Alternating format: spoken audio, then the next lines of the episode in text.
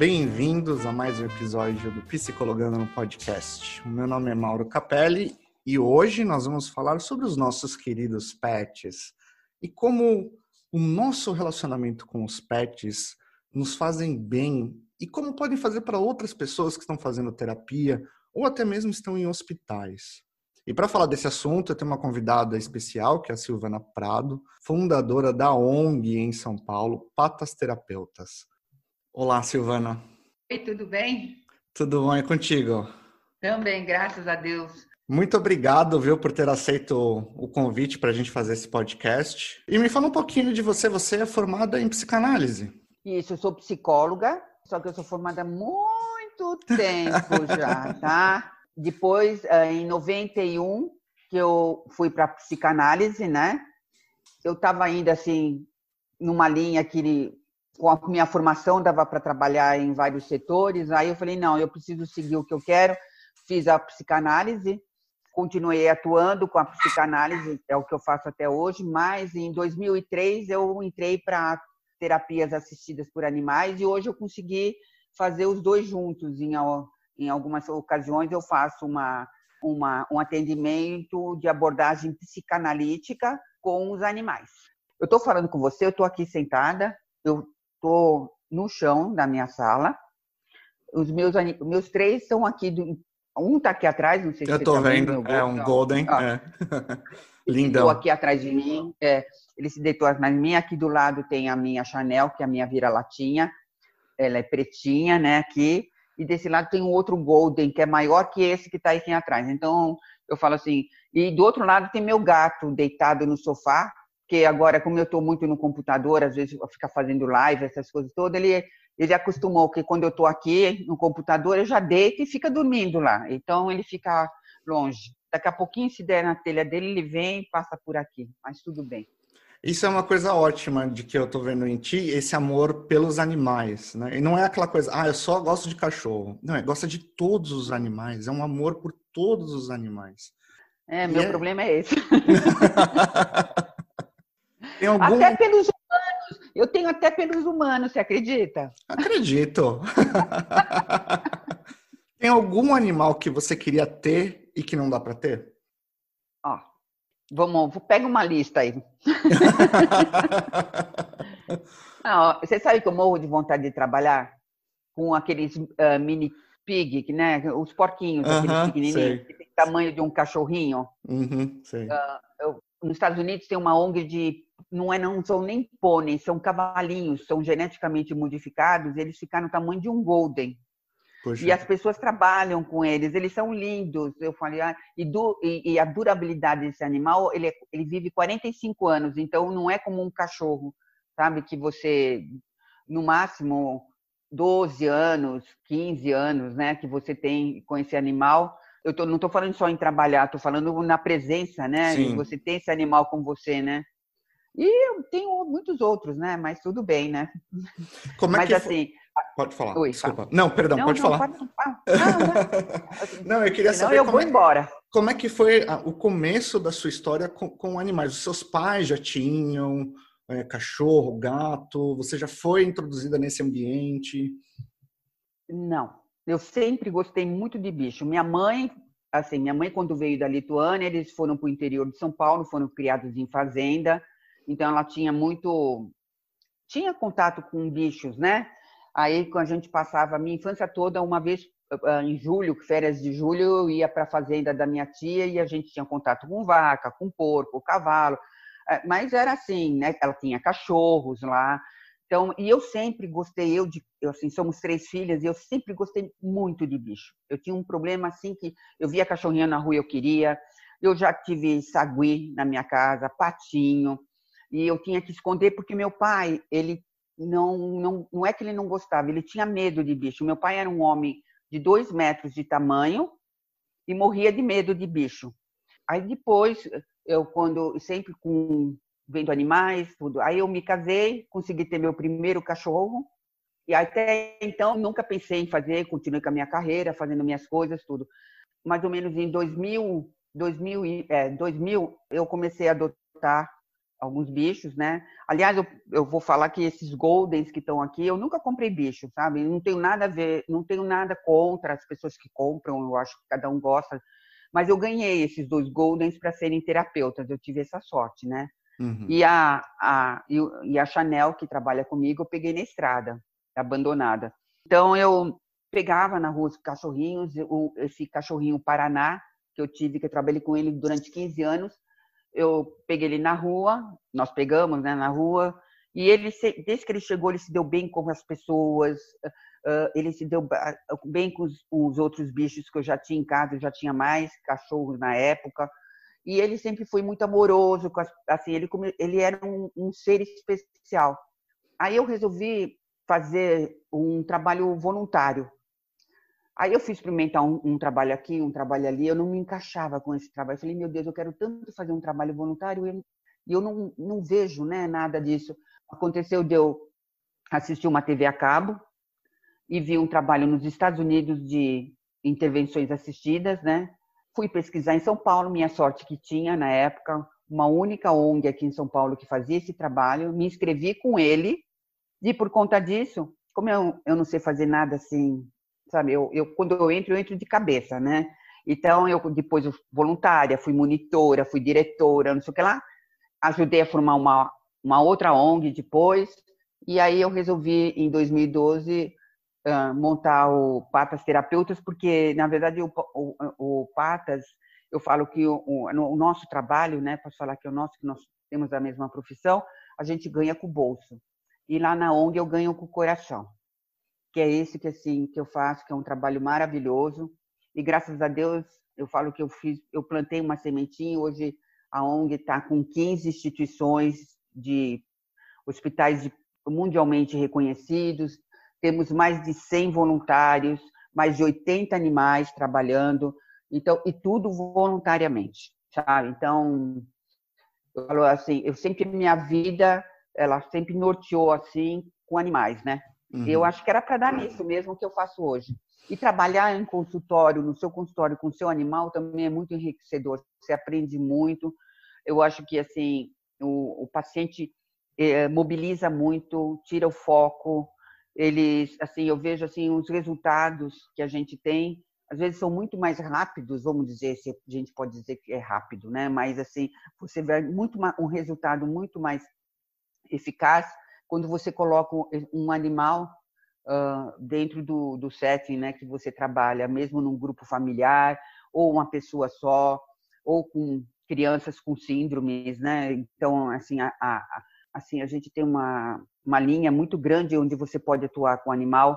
Além disso, eu com meus animais, eu assim tenho profissionais que é fono, pedagogas, tenho médicos que me chamam para os seus consultórios para eu participar junto numa sessão. Aí eu entro não só como não como a profissional, mas eu entro como uma condutora, né? A pessoa, o profissional, ele faz as coisas dele conjunto com o paciente e eu entro ali como condutor, mas é um condutor que, que entende, tem uma base para estar tá lá junto e saber atuar na hora certa com o animal, né? Então é muito interessante que você acaba também indo para outras linhas, vendo onde mais, né, que a gente as possibilidades de trabalho. E estamos entrando também em empresas aqui em São Paulo, que é muito legal, onde a gente ajuda a desestressar vocês aí, assim, ó, que são tem trabalho muito assim, né? Então a gente vai ali para ajudar a todos. Falando um pouquinho, falando um pouquinho da, da ONG, você sentiu alguma dificuldade em, por exemplo, introduzir esse tipo de trabalho nos hospitais? Te convencer da importância desse trabalho? Porque é um trabalho que traz um resultado muito bom. Né? A pessoa se sente muito confortável, a pessoa se sente querida, amada pelo animal, se sente segura e isso ajuda muito no, na química do cérebro. Isso teve uma barreira para colocar na cabeça das pessoas que estão dirigindo os hospitais? Olha, os benefícios, assim, você falou de benefícios, existem os benefícios emocionais e fisiológicos, né, que tem os hormônios, neurotransmissores, tudo isso. Na verdade, tudo isso que a gente leva para dentro desses locais, a gente que tem animais recebe com eles em casa. O que a gente faz, né, cientificamente comprovado, tem que falar isso, que é uma técnica, né? Ninguém está inventando isso, que descobriram esses benefícios, são a importância dele para outras pessoas que não podem, né? Que é isso que é o mais interessante. Quando eu, eu entrei para lá atrás, né, que eu estava contando a minha história, eu, eu fundei uma outra, junto com outras pessoas, eu fundei uma outra ONG, que era só cães. E aí eu fui gestora, eu presidente dessa ONG, e eu comecei a fazer protocolos, eu sempre fui muito rígida, muito ética, porque eu acho que assim, para você trabalhar mesmo no seu consultório com um animal, você precisa ser muito ético. Acho que eu já até conversei com você sobre isso. Você precisa estar com as vacinas em dia, com toda a parte da, da saúde do seu animal. Você precisa estar com, ele, com o comportamento dele em dia. Ele, assim, ele precisa ter um perfil para trabalhar. Não é porque você tem um animal, você gosta, ele é bonitinho, tal, ele é bonzinho. Não, esse animal precisa ter um, um perfil, porque se ele não tiver um perfil, ele não vai conseguir trabalhar, ele vai ficar doente, não vai acontecer nada. Mas uh, eu depois que eu saí, eu queria trabalhar com cães, é muito legal falar, porque a gente trabalha com cães, gatos, bichos silvestres exóticos. Então, nós temos hoje, a maioria são cães, temos dois gatos e temos um furão. Olha só. É, um furão é uma graça. E, e agora está para entrar, depois, é, quando terminar essa pandemia, começar a entrar animais, nós já temos na lista um, um porquinho, temos uma e uma coelhinha já para entrar aí na nossa lista aí. E alguns cachorros especiais também, que eu acho muito legal você trabalhar. Nós temos uma cachorrinha especial, que é muito importante a gente a gente leva até essa, essa cachorrinha num hospital de crianças com várias patologias, mostrando a superação desse animal, né? Então a gente faz um, um misto de tudo.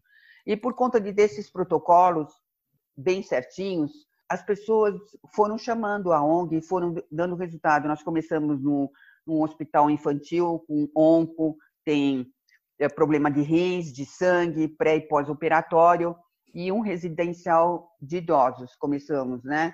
Depois, o, a, aí um hospital foi chamando, outro foi chamando, vendo os resultados, vendo que o trabalho era sério, porque tem vários uh, projetos como o meu, né? Trabalhando em vários locais, mas eles foram vendo os protocolos. Hoje, nós estamos no Einstein, Hospital Einstein, Hoje estamos no Sírio Libanês, estamos na Rede DOR, estamos no CEPACO, assim, são hospitais de primeira linha, como também temos hospitais do governo e municipal. Trabalhamos num abrigo de crianças vitimadas e a gente não é, nem dá para pegar todos os hospitais que, que as pessoas no, uh, querem que a gente vá, porque nós não temos grade, porque é um, como ainda né, é um trabalho voluntário, porque só se eu transformasse assim uma parte mais profissional, não sei, a gente está tá até pensando numa vertente aí para poder abraçar to, todos, né? Porque como nós trabalhamos com voluntários, então a gente tem todos os dias certos. É difícil, mas o mais importante é que se você tem um trabalho sério, com protocolos, rígidos protocolos, então os nossos protocolos, eles são baseados padrões internacionais. Segue os Estados Unidos, que é o Delta Society, que tem mais de 40 anos, e acho que é muito importante falar isso, só que a gente tropicaliza né, o nosso, nosso para a nossa cultura, porque se a gente vai para o Rio é outra cultura, é assim, né? São Brasis, né, que a gente Exato. tem dentro, né? Vários países dentro.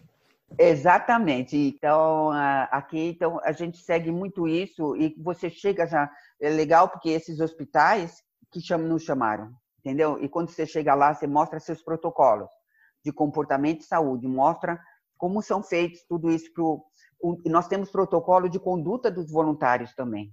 Uhum. Porque não é só o animal que precisa ter conduta, nós também precisamos ter conduta. A gente junta com o protocolo do hospital, aí vira um protocolo só, vamos dizer assim, a gente consegue fazer um trabalho legal e as pessoas conseguem ter confiança no nosso trabalho, né? Que eu acho que isso é muito importante. Muito legal essa sua explicação. Quais são, por exemplo, o, como você falou, o cachorro ele precisa ter um perfil. Não dá para ser um labrador que é super feliz com todo mundo e que é super estabanado.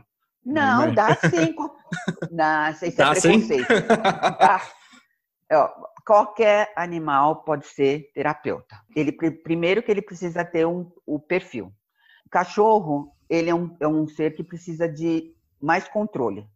Ele precisa, todos esses animais precisam ser primeiramente afetivos, precisam ser animais sociais, né? Gostar de outras pessoas, outros animais além do seu tutor. Eu não sei como é que são seus cachorros com outras pessoas, mas assim, tem cachorrinhos que são lindos, maravilhosos, bonzinhos. Você vai mexer no cachorrinho que está no colo da, da, da dona. sua tutora, ela, o que, que ele faz? Ele vai te morder, vai arranhar, vai, vai rosnar. Então não dá, ele tem que ser um animal, ele tem esse perfil.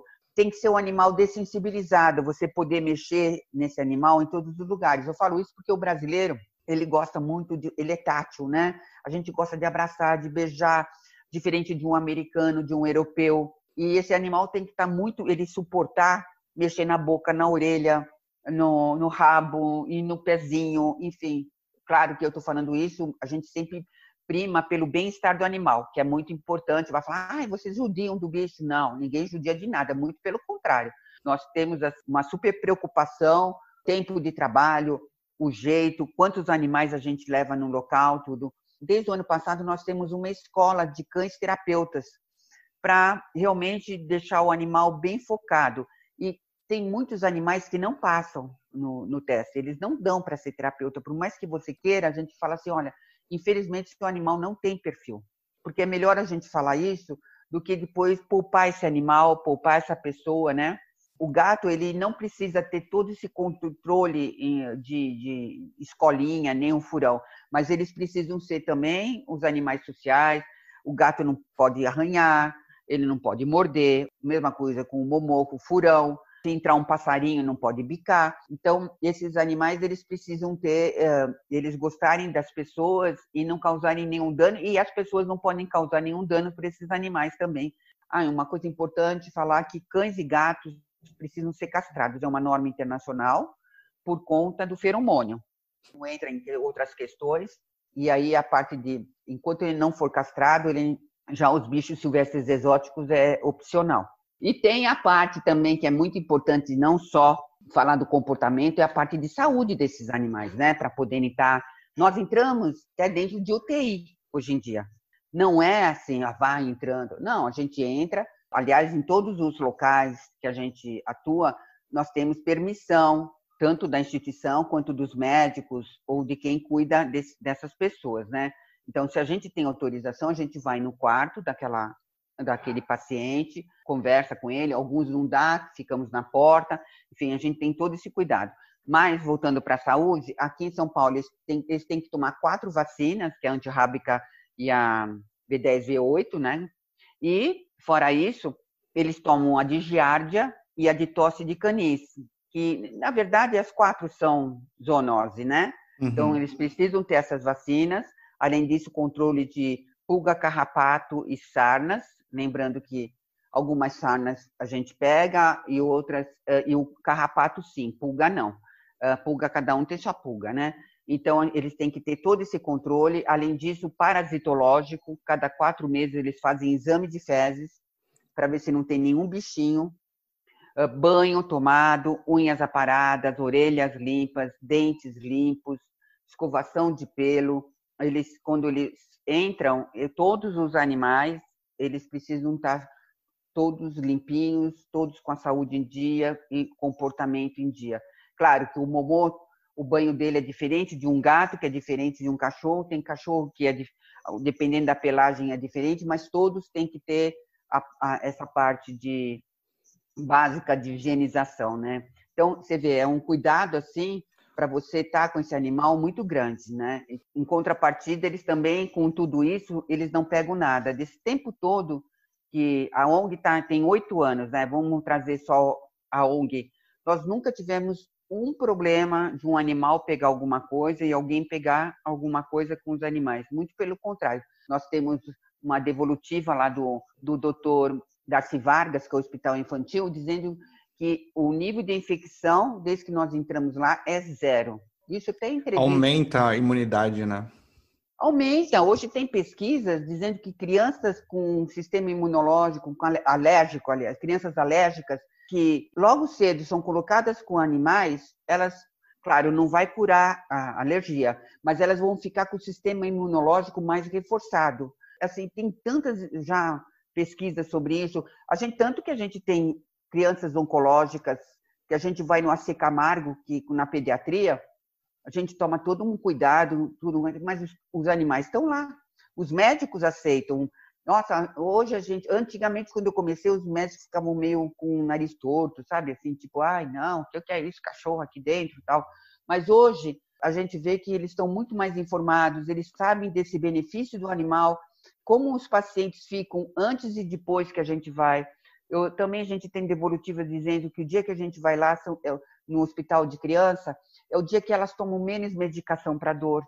É, é, incrível. Então, uh, e não é só, você não mexe só com o paciente, é o porteiro, é o diretor, é o médico, todo mundo para, todo mundo fica alegre. A, a, enfermagem fala que o dia que a gente vai lá é o dia que é mais, é mais feliz para elas. Por quê? Porque a gente tira o foco, né? Porque às vezes você chega lá, é um estresse é um né? tão grande, uhum. É tanta coisa que acontece lá dentro, e aí de repente você entra com um bando de, de animais dentro do, do hospital. Nossa, é uma coisa assim, é dia de festa, entendeu? A, a gente tem que até tomar cuidado que às vezes tem profissional que quer mexer mais no cachorro do que a própria criança. A gente fala, calma, gente, calma. A gente também vai na Polícia Militar, no Copom aqui, né? O pessoal que atende 190, 193, é um trabalho muito interessante, que eles são muito estressados por conta do trabalho.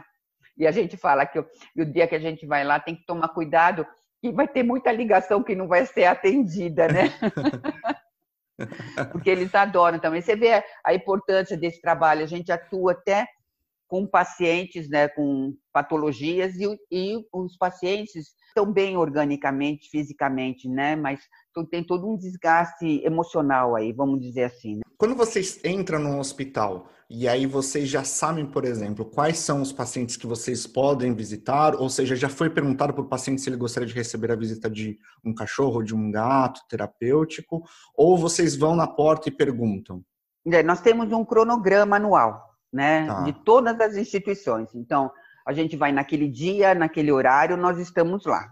O hospital está sabendo que uh, a Patas vai duas horas lá no hospital, por exemplo, né?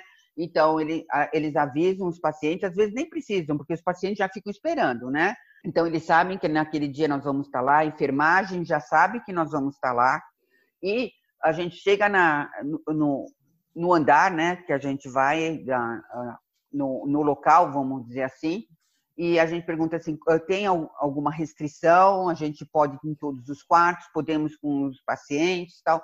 Ah, pode, não pode ir no quarto X, no quarto Y, ou naqueles que tem na porta, tem as plaquinhas dizendo que problema de contaminação, que não pode, outra contaminação, então tem então, esses pacientes que têm contaminação, ficamos só na porta. Senão a gente entra, tem hospitais que podem pôr na cama, tem outros que não podem pôr na cama, tem uns que a gente atende num lobby que eles têm, outros na brinquedoteca. Mas é assim, vou te contar. A gente começa lá no lobby, tal, daqui a pouquinho eles querem que a gente já vai para o quarto, entendeu? É sempre assim, porque eles começam a ver os resultados o paciente que está lá no quarto sabe que foi cachorro, fala, mas por que, que eu não. Eu, por que o cachorro não pode vir aqui? Aí eles. E tem essa, essa questão da humanização hospitalar muito grande, né? Hoje em dia, a preocupação de atender o paciente, né? Fazer com que esse paciente se sinta em casa, vamos dizer assim, né? Tem que tomar cuidado porque a gente tem uma turma direcionada para um, um andar, né? Aí eles já querem que a gente vá no outro, no outro. Eu falo, calma, gente, vamos vamos com calma, porque aí a gente tem que fazer uma programação melhor, né? A gente tem uma hora, é muito importante falar que a gente está no máximo uma hora dentro de uma instituição com animal para preservar esse animal aqui, né? Se tiver muito calor, umidade do ar muito rebaixada, se tiver trovão, chuva, animal tem, às vezes alguns ficam com medo, uhum. aí eles podem estar com tanto medo e eles não vão ter uma, eles não podem ser animais reativos, né? Animais que vão morder, mas eles podem se encolher, ficar tremendo. E não aí, querer interagir. Interagir. Então a gente toma muito cuidado com tudo isso. O hospital não tem ar condicionado, é, é, é cobertor em cama. Então, sabe, a gente tem que tomar cuidado. A gente tem animal ativo, animal passivo, animal grande, animal pequeno quantos números de pacientes que a gente vai atender, a gente vai ter ter uma demanda de animais suficientes para atender, conseguir atender aquela, aquele número de pacientes e também não estressar os animais, porque a gente não vai por dois animais para 20 pessoas, entendeu? Isso a gente não pode fazer. a gente tem que tomar cuidado com tudo isso. Então, é uma, eu falar a verdade para você, é uma logística para fazer isso, porque parece que é fácil, mas é, é, fácil, mas não é, entendeu? Sim. É porque, porque é trabalhoso. Exatamente, você tem que ter, você tem que olhar para todos ao mesmo tempo. E quando eu falo todos, até para os animais também. Você tem para você conseguir fazer um trabalho que, que dure, né? Que o animal queira ir, que o voluntário queira ir, que a instituição nos queira lá dentro, que os pacientes também. E, e é importante falar para você que paciente que tem medo ou não quer, paciente que tem gente que não gosta, né, sim, do animal, sim. esses pacientes eles não interagem. Tem uns que falam que tem medo, só que se você pegar uma pessoa fóbica, vamos dizer assim, mas assim tem gente que fala, ah, eu tenho medo, daqui a pouquinho tá rolando no chão com o cachorro, entendeu? Então tem muito disso a pessoa começa, tem por questões dela, não quer mexer na hora, mas na hora que ela vê, criança é assim, ah, eu tô com medo. Aí a gente junta um monte de criança, começa a mexer nos cachorros, brincar com os cachorros, daqui a pouquinho você vê aquela criança tá lá, deitada lá, perto do cachorro. Então tem muito isso. Eu, eu falo que é um, é um, trabalho muito prazeroso esse, né? Fora o, no consultório também, que você vê as reações, né? São muito, são muito muito legais, né? Fala, fala, ah, realmente vale a pena, sabe? Você sabe que aqui é, na Europa, nessa cidade em particular em que eu estou vivendo, ela é muito pet friendly. Então você pode entrar em tudo quanto é canto com o seu cachorro. Você vai no metrô, você vai no restaurante, você vai no bar, e o seu cachorro não é proibido em lugar nenhum. São poucos os lugares que você não pode entrar e geralmente eles têm uma plaquinha na frente dizendo não pode entrar. Então aqui as pessoas, os europeus aqui dessa região, eles têm uma relação muito próxima com o animal. Um dos trabalhos que eu acabo fazendo aqui com os meus cachorros é levá-los em algumas organizações, algumas empresas para ajudar a reduzir o nível de estresse, o nível de ansiedade que os empregados estão tendo. E é nítido ver como as pessoas recorrem ao cachorro. Elas vêm falando, puxa, estou muito estressada, eu posso brincar um pouco com o seu cachorro para poder, para baixar a minha atenção. E as pessoas, provavelmente, quando voltam ao seu trabalho, acabam rendendo muito mais por conta disso depois.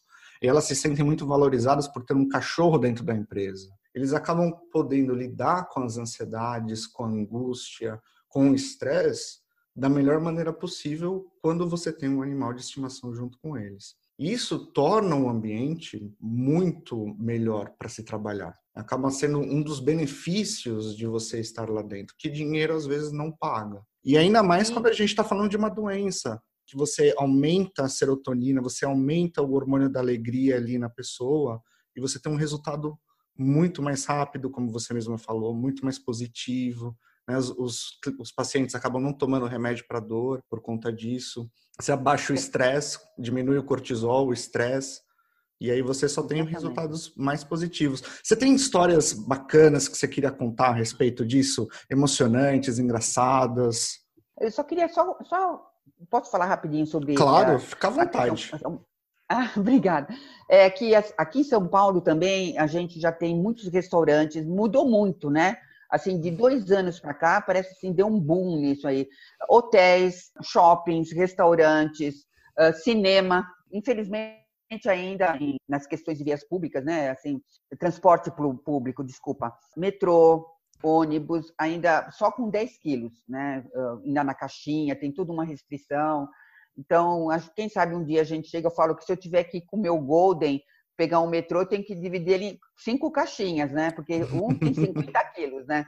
É, um é esse, esse, um, esse mais velho meu tem 50 quilos, mas não porque ele é gordo, ele é. Ele é grande ele é grandão, mesmo. Sim. Ele é grandão. Eu até brinco porque eu sou muito grande, eu tenho 1,82m, né? E, e, eu falo, quando eu entro nos lugares, o pessoal fala, nossa, como ele é grande. Eu falo, poxa, gente, eu, puxou a mãe, puxou eu, né? e esse outro que é, e esse outro que está aqui atrás aí de mim, Sim. ele já é um golden normal, vamos dizer assim. Ele tem um, quase 40 quilos. Então, é gozado falar, né? Normal, porque você tem cachorros, você tem cavalier, não é? Sim, eu tenho quatro ele, cavaliers. E a, a gente tem o Billy. O Billy, acho que ele tem o quê? 10, né? Uns 10 quilos, é isso? 10, 15 quilos? É, se é macho, mais ou menos essa faixa que fica. É. É, então, mas são cachorrinhos que a gente consegue pegar na mão, né? Consegue Sim. fazer. A, a Chanel aqui tem 8 quilos, ela é um cachorrinho pequeno. Graças a Deus a gente está tá aumentando cada vez mais o número. Em pena que ainda não dá para levar em transporte público, mas temos táxi. Você pode levar assim em vários locais. Melhorou demais. Tanto que hoje o lugar que não é, que não pode entrar animal, ele é um lugar que acaba sendo mal visto, porque todo mundo fala: Nossa, não vai lá porque não aceita bicho.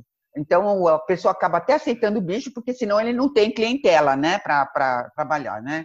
Então, falando de casos, eu tenho, ah, tem um caso muito legal. A gente estava lá até no Sírio Libanês.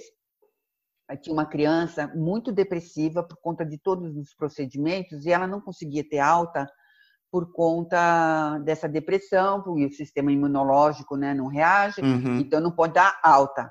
Aí, então os pais já estavam ficando até meio desesperados, a criança adorava o Batman, aí chamaram o Batman. Foi lá o Batman, né? Aí a criança olhou o Batman e falou: Ah, não quero saber do Batman.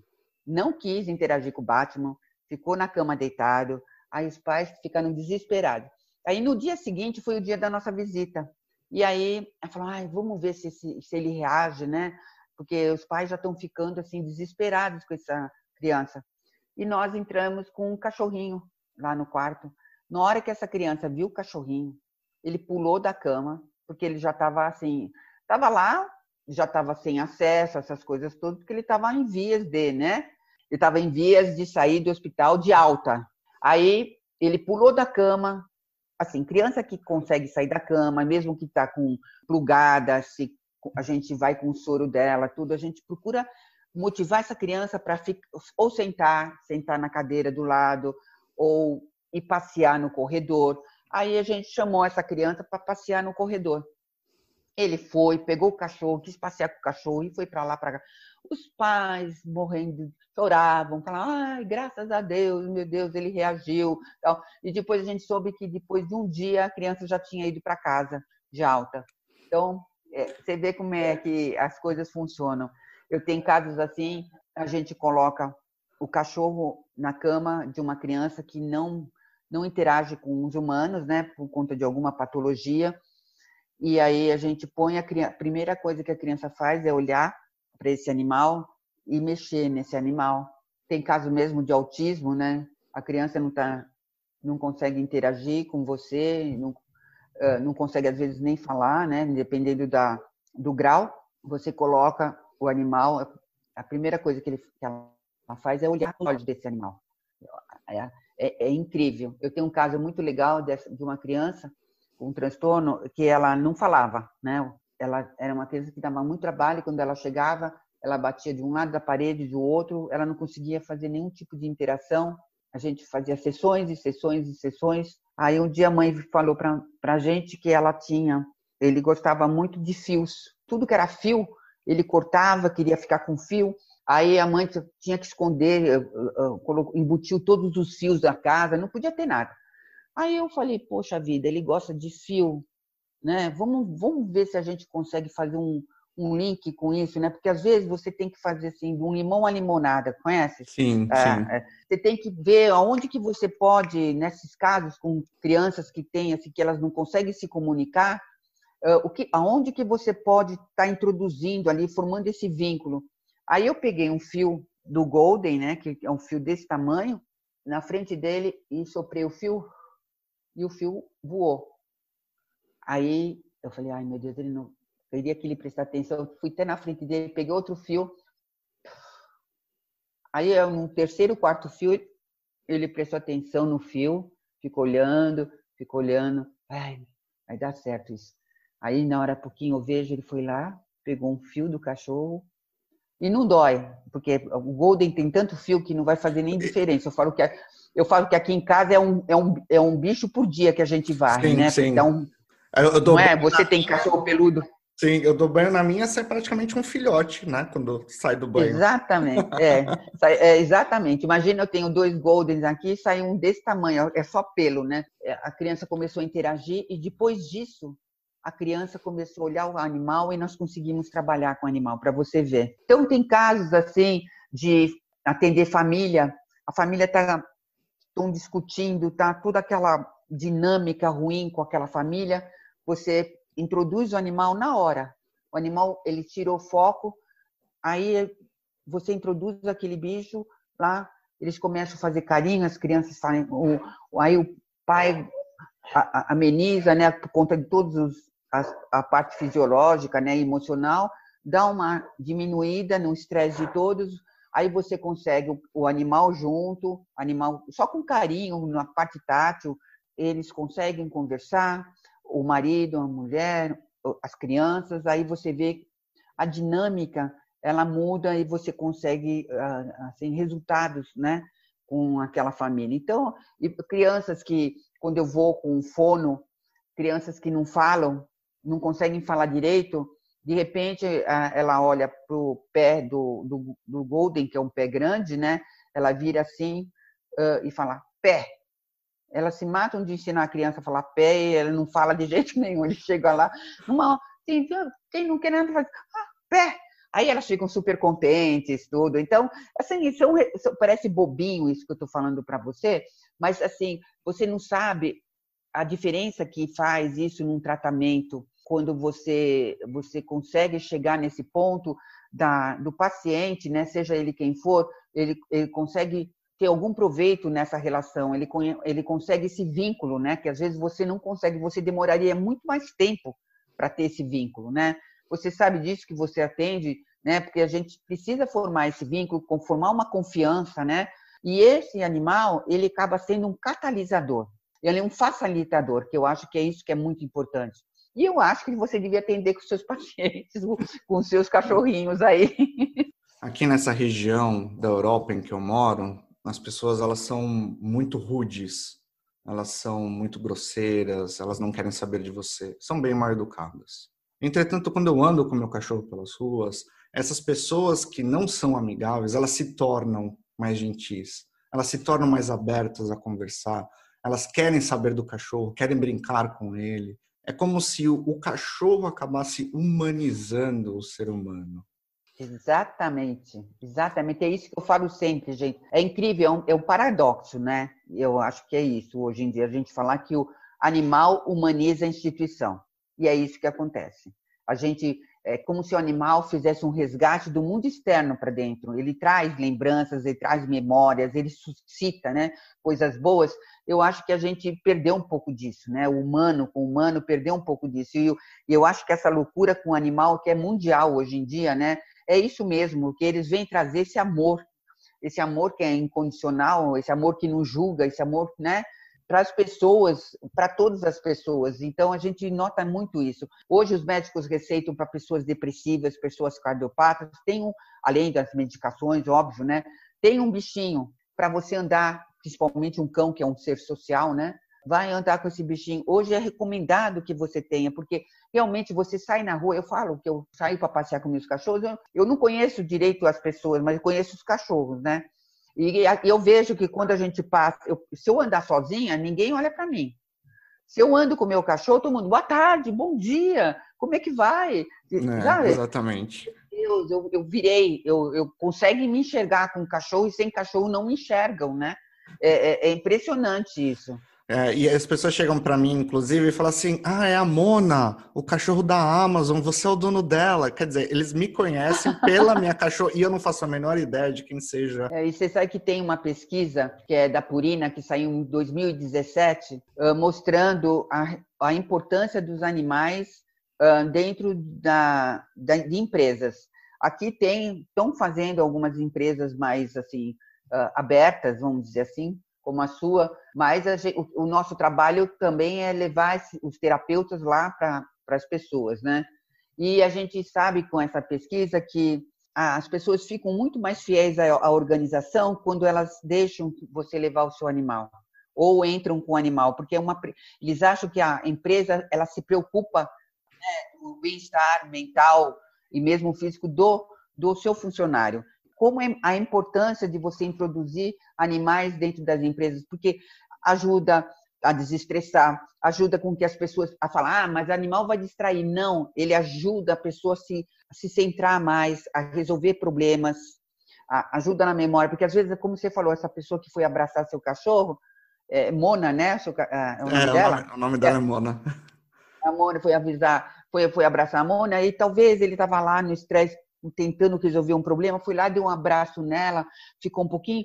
Na hora que ele voltou, ele voltou muito melhor para trabalhar, talvez ele tenha conseguido resolver melhor o que ele estava fazendo. Então, a importância disso é muito grande, é muito. Eu falo, eu falo, que animal é, é, é, um bem maior que a gente descobriu, né? Depois de tantos anos, né? Descobriu isso. Eles são excelentes para as nossas vidas, né? Trazem alegria. E aquilo que você falou que eu acho que é muito bacana, só para repetir, mas porque é, é, muito valioso. O cachorro, o gato, o seu animal de estimação é um, ou que está fazendo essa visita, ele não está se importando se a pessoa é gorda ou magra e a gente condena as pessoas por conta disso. As pessoas são hum. rejeitadas por conta disso. Ele não está se importando se você é alto ou se você é baixo, se você é dessa cor ou daquela cor, ou se você está doente. Não, ele está ali para te dar amor a todo momento. É o que as pessoas precisam. A gente está cada vez mais carente, não é? É, é nós somos carentes de, de, de, nós mesmos, dos próprios humanos, né? Esse que é, e o animal vem suprir esse buraco que nós formamos, né? Vou te falar uma, um exemplo aí sobre essa, essa parte do animal no julga. A gente vê em hospitais isso, pessoas que estão ali, ela pode estar sem braço, pode estar de uma cor ou outra. Nós temos tinha um caso de uma menina, ela, uma adolescente, ela tinha uma doença, é assim, a gente não não sabe as doenças, né? A gente vai lá para fazer as visitas, a gente tem uma norma que a gente não pergunta a doença, a gente nem quer saber da doença, a gente quer mesmo é fazer a diferença com os nossos animais lá, né? E ela tem uma doença de pele, é, parecia assim, uh, parecia uma pele de cobra, falar a verdade. Uhum. Assim, sabe, eu não sei o nome dessa doença. E essa menina, de vez em quando, ela, ela ia, se curava embora, aí quando retornava, e, e a gente conhecia e frequentava lá uns cinco anos, né? Então a gente já conhecia a menina desde pequena até ela ficar adolescente. E ela tinha que tomar cortisona por conta disso. Aí ela chegava magra, com aquela pele, sangrava, tudo, coitadinha e aí ela tomava cortisona, o que acontecia? Além da pele, ela ficava deste tamanho. Né? Sim, dá uma inchada boa. Imagina uma menina de 14, 15 anos acontecer tudo isso, né? Numa fase bem difícil, ainda mais né? uma mulher, tão homem também, enfim, né? Mexe com a autoestima medonha, né? Quando a mãe falava que ela ficava muito carente, ficava muito sozinha, não queria falar com ninguém. E quando nossos animais chegavam, você quer saber? Eles pulavam na cama dela e queriam lamber a menina. Os cachorros adoravam a menina e, é, e a gente tinha até que tomar cuidado para eles não ficarem muito assim em cima dela, porque tinha todo, todo, um cuidado com a pele dela, mas ela, não, deixa eles me abraçarem, eu quero, eu quero. E, e com isso, o que, que a menina fez? Ela começou a pintar quadros, quadrinhos de cachorro para passar o tempo dela. Então você vê, uma coisa leva a outra. Olha aqui. Aumenta a autoestima, né? Exatamente. Olha, o dia da menina, ela ficava bem melhor. E é verdade, ele acontece. A gente faz isso, né? A gente pode estar de qualquer jeito em casa, não é? Eles aceitam a gente de qualquer jeito. Aquele dia que você está horrorosa, né? Que você não pode nem se olhar no espelho, eles falam: ai, que te amo, vem lamber você, que é você, né? e olha, e a gente acaba formando um nicho, né? De pessoas que gostam de animais também, né? Porque assim, você vai ter um amigo, uma amiga que gosta de animal, que que goste, porque assim, se não gostar do seu animal, você nem é amigo mais, né? Você nem. Pois é. Exatamente. Aqui, aqui para você ver, aqui em São Paulo, há dois anos atrás, fizeram uma pesquisa. Casais gostavam, os casais mais jovens, né? Vamos dizer assim, gostavam mais de criança ou gostavam mais de animal, ou gostariam de ter mais animal. O que deu o resultado? Que casais mais jovens tinham animais, preferiam ter cães, na sua maioria, do que ter filhos filhos humanos, né? Vamos dizer assim. Não é assim, olha como mudou a cultura, né? Se você olhar assim nessa parte mais social, né? Eu acho que é por conta desse mundo mesmo, essa, essa loucura que a gente vive, essa individualidade, né? Que o, que o mundo acabou de falar da globalização, mas é um, entre aspas, né, que na verdade a gente globalizado tecnicamente, né, mas não conhece o nome do vizinho, sei lá, é. né, mudou muito isso mais tecnológico, porém mais primitivo os nossos tratos com os outros, né? É, eu acho que a gente andou para trás, não sei nem se não sei nem se a gente andou para trás ou a gente perdeu isso mesmo, né? E o animal ele vem ele vem para suprir toda essa falta, né, que a gente sente. grande lance também é você poder levar os animais nesses locais onde, onde as pessoas não podem temporária ou permanentemente ter, né? A gente vai em muitas instituições de idosos que os idosos são colocados na instituição e, e ficam lá. Imagina, muitos deles tinham animais, não podem ter mais animais, né? Eles têm uma vida reclusa lá dentro, né? Deixam tudo, né? Sua vida para estar tá lá dentro. Levar um pouquinho de tudo isso que a gente sente para essas pessoas, né? Além de, assim, estou falando na parte da, do voluntariado mesmo, né? Além de, dos benefícios que a gente pode trazer também para os pacientes. E, e Não, se alguém quiser participar, ser voluntário, o que, que precisa fazer? Ah, nós temos um site, aliás, até o final do mês nós vamos modernizar o nosso site, que ele está velhinho, é patasterapeutas.org, não é BR, tá? O nosso site. Certo. E nós temos lá um botão, quero ser voluntário. A pessoa clica no botão, ela preenche uma ficha e a gente chama essa pessoa. Agora nós vamos, eh, nós fazemos palestra inicial para novos voluntários. Então, a partir de agosto, nós vamos começar a fazer essas palestras iniciais para o voluntário, ah, para as pessoas saberem o que é a ONG, o que a gente faz, né? que são as terapias, as regras para os voluntários, para os cachorros, tudo isso é que a gente acaba falando aqui, mas de uma maneira mais direcionada, e a gente vai fazer online. Eu acho que o trabalho que vocês estão fazendo é essencial, porque como a gente já disse, a gente retoma as alegrias das pessoas, a gente diminui o estresse e a gente traz o lado humano de cada um. E não é só, e o benefício não é só para as pessoas, o benefício é nosso e o benefício também é para o animal, né? Que eu acho que é muito importante. Todos ganham nessa relação, que já é importante falar aqui rapidinho. Existem já pesquisas científicas dizendo que todos esses benefícios emocionais e fisiológicos que a gente falou aqui, o paciente, as pessoas em torno ganham, nós também liberamos tudo isso e, ó, esses caras aqui também liberam. O bem-estar é para todos. Então acabam todos ganhando nessa relação, né? Silvana, muito obrigado. É, espero que eu, esse não tenha sido o único podcast que a gente tenha gravado. Eu quero novamente falar com vocês no futuro, porque eu acho que é um, é um tema muito rico. E como fissurado em cachorro, e você também, eu acho que a gente tem muito para falar a respeito dos benefícios desses animais nas nossas vidas. E agradecer a oportunidade de estar falando. Eu falo bastante, não sei se você viu, porque é um assunto que eu gosto muito. Eu gosto demais do que eu faço, tanto tanto quanto profissional, quanto como voluntária, vamos dizer assim. Eu acho que é um trabalho muito legal, junto para muitas outras vezes. E é isso, gratidão e eu estou à disposição, a hora que você quiser falar comigo, eu tô, tô por aqui, viu? Tá certo, então, muito obrigado, viu? Foi um prazer te conhecer virtualmente e também conhecer os seus cachorros aí. Tá, prazer foi todo meu. Obrigada, viu? Tchau, tchau. Este foi mais um Psicologando no podcast. Espero que todos tenham gostado. Sigam-nos no Instagram, arroba psicólogo Mauro Capelli, e o Patas Terapeutas, arroba Patas Terapeutas com TH. Entre em contato conosco para dúvidas, sugestões de episódios, no e-mail que eu vou deixar no descritivo, e fiquem atentos para novos episódios que surgirão na sua timeline. Forte abraço e até a próxima.